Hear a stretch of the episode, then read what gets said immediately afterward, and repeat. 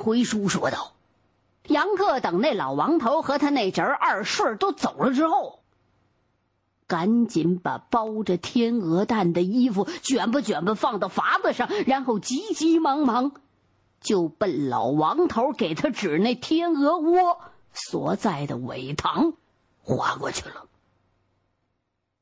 这筏子就渐渐的接近湖东边的那苇丛了。”在几丛打蔫儿的芦苇后头，突然之间，杨克就看到了一个黄绿相间的巨大的苇子垛，足有两米多高，直径能有一米多粗。这就是杨克从来没见过的天鹅的窝。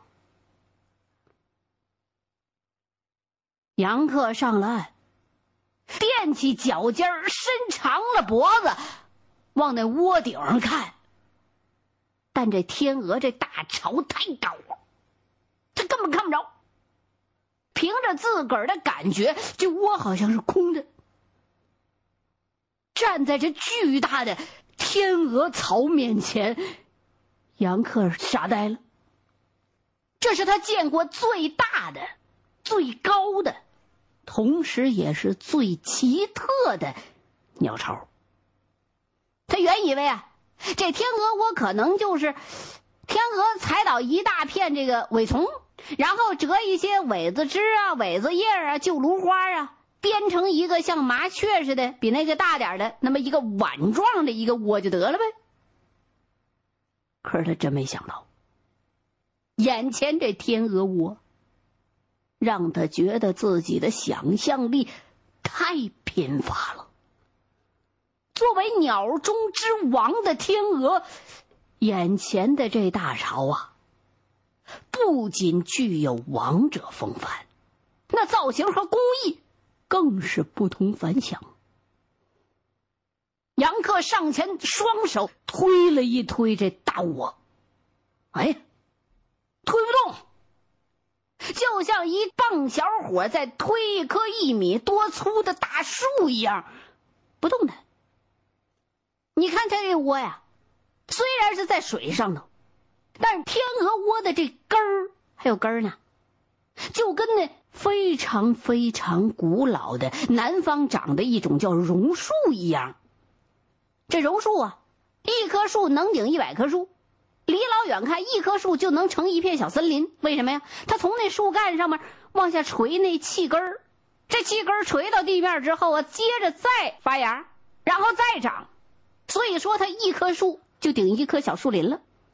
哎，就跟那榕树一样。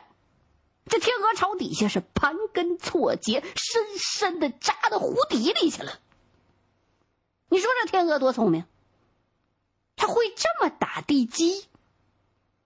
借花献佛，这省多大工程量啊！杨克仔仔细细、来来回回的细心的揣摩了一阵终于整明白了。看来啊，这一对天鹅是先挑一圈尾杆最粗、最韧的苇子丛。然后以这组苇子杆作为大巢的钢筋支架，再在这苇丛下呀，用这苇杆跟边框一样穿插着编，一层一层往上编。估计啊，在最开始的时候，这对天鹅是先密密麻麻的编了一层，然后这两个天鹅就站上去，用他们的体重把这窝呀，这地基压到水下边去。然后是再编再压，再编再压，直到编织层露出水面。杨克用铁锹试了试这水的深度，这水深呢，大概能有一米五。那么，如果再加上水面以上两米多高的主体部分，这大潮赶上世贸大厦了，将近四米高。这天鹅窝应该是能算上飞禽王国当中的特级工程了。那这天鹅窝里边到底啥样啊？杨克好奇啊，而且他得把那天鹅蛋放回到这天鹅窝里去，他必须得上去。怎么上去？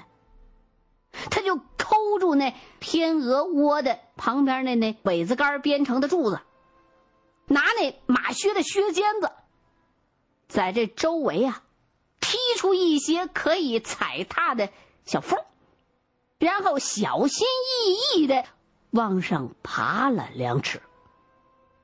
哎，这回他终于看清楚这天鹅的产房是什么样了。这天鹅窝呀。这底儿就像一个浅浅的碟子，不像普通鸟窝那样是个特别深的一个碗。这里边呢铺着一层细苇子叶，还有一些羽毛、羽绒，哎，非常的柔软和舒适。这是一座天鹅王座呀。杨克睁大了眼睛，深深的印记着每一个细节。他真想将来在国家大剧院的门前广场上塑造一个高耸的鸟王巨巢，作为热爱天鹅和天鹅湖的人们的图腾柱。他想让这种美，这种在人类心中能够永存的爱和美的图腾，永远流传下去。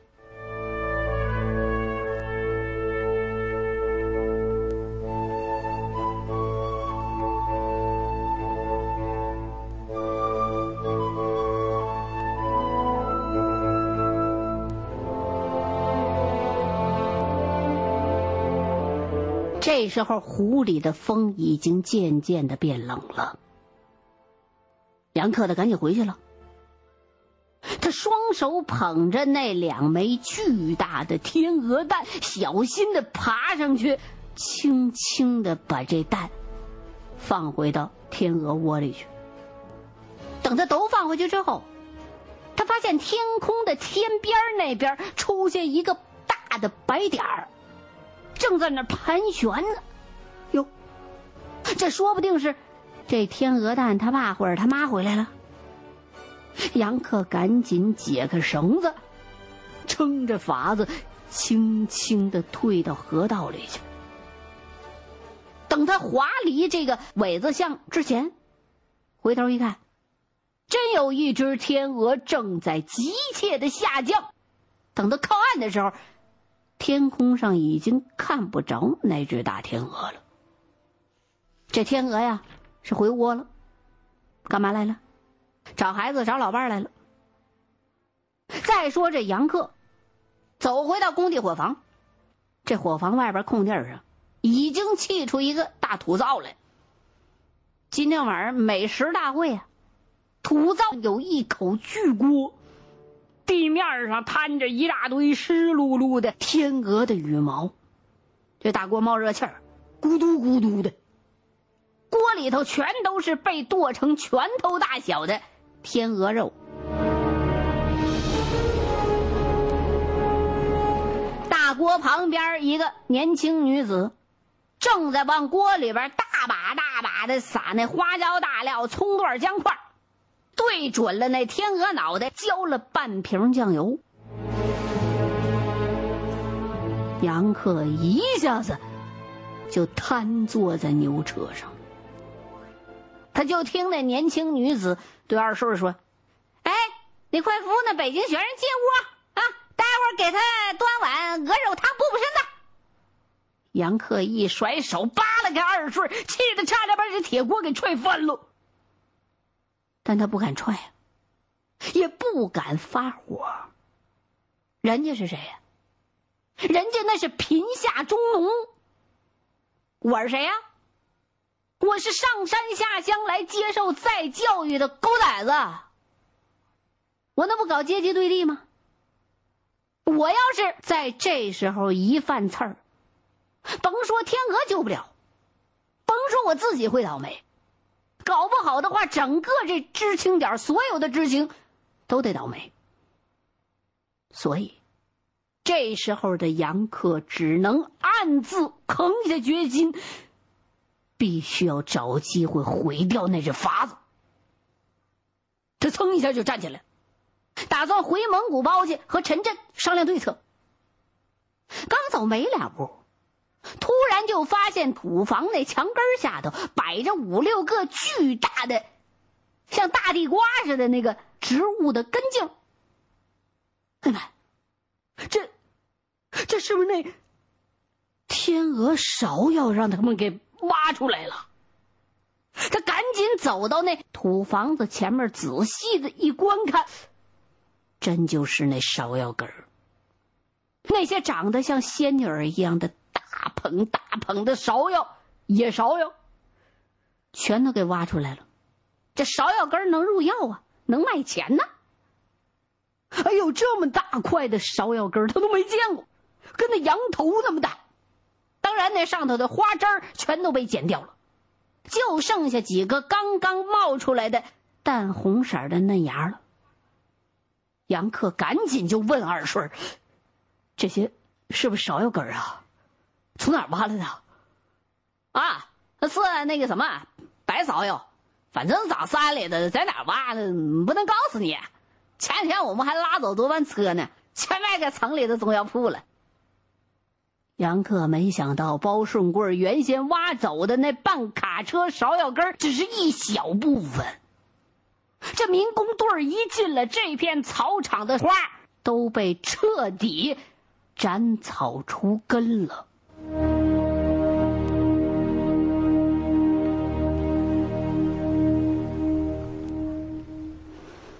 杨克回到家，就跟陈震和高建中讲了一天自己的所见所闻所感。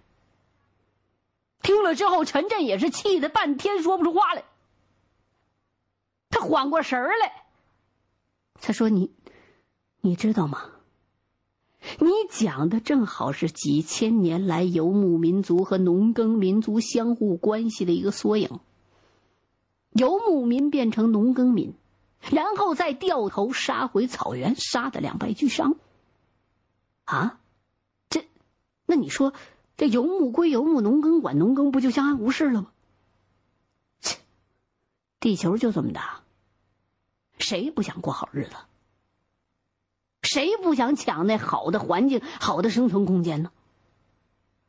正这时候，门外传来三条大狗的叫声，来生人了。准是老王头来还马来了。杨克赶紧出门喝住狗，让老王头进包。那老王头浑身都是酒气蒜味儿，那嘴都是油子麻哈的。哎呀，天鹅肉好吃，啊太好吃了。杨克为了不打草惊蛇，忍住这口气，给他拿了羊油。老王头抱着半罐羊油，高高兴兴的走了。杨克回头这么一想，早晨自己还在看见那天鹅在天上飞呢，这时候在老王头的肠子里头和臭大蒜拌在一起了，心疼的只想哭。三个人愣了半天，谁都没说一句话。最后，他们三个商量商量，都赞成破坏老王头那法子，而且要把他们这东西毁的，你再造不了了，一定得把这事儿抻到这小天鹅正常出世、长大了、飞走了为止。但是，他们三个谁都没想到。这队里头啊，通知当天晚上全队政治学习。那时候，中央毛主席说出一句话来，隔几个小时，全国必须上街游行，传达到最底下一个人。每个人都得知道毛主席又发什么最新的指示了。那时候就这样，个人崇拜吗？说是今天晚上全队要学习最高的最新指示，谁都不能请假啊！请假就是落后。给你办学习班这就没办法了。这仨人就错过了破坏法子的唯一的一次机会了。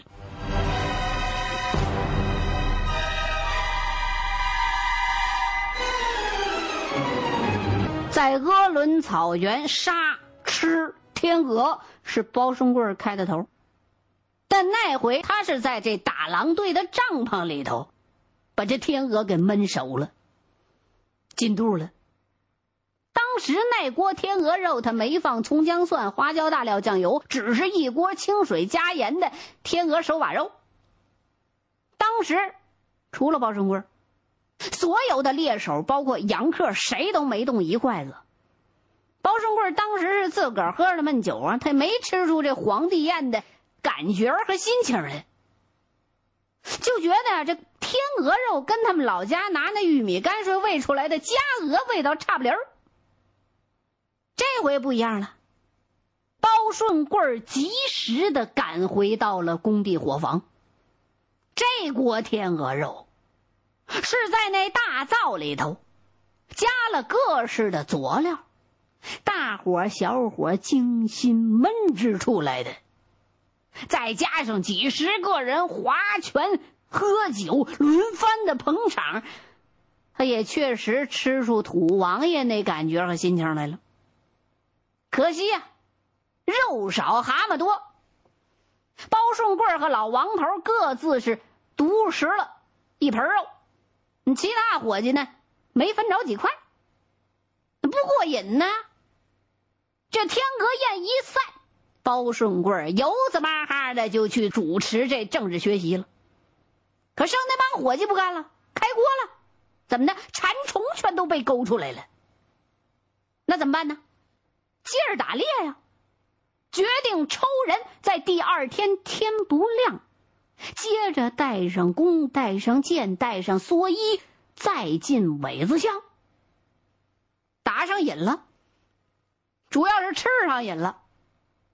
为了保险，这回他们还借来包顺贵那半自动步枪来了，准备拿枪打天鹅。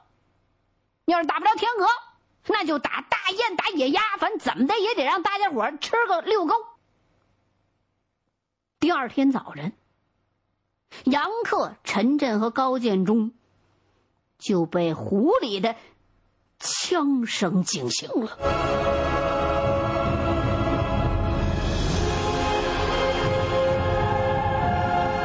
三个人后悔的直跺脚。杨克疯了似的骑马就冲到湖边上去了。陈震请自个儿的邻居关布再带自个儿放一天羊，也和高建中骑马直奔湖边儿那他没船呢，到了湖边他也啥也看不着，那整个一大片的苇子地呢。没办法，就提心吊胆等到那筏子靠岸。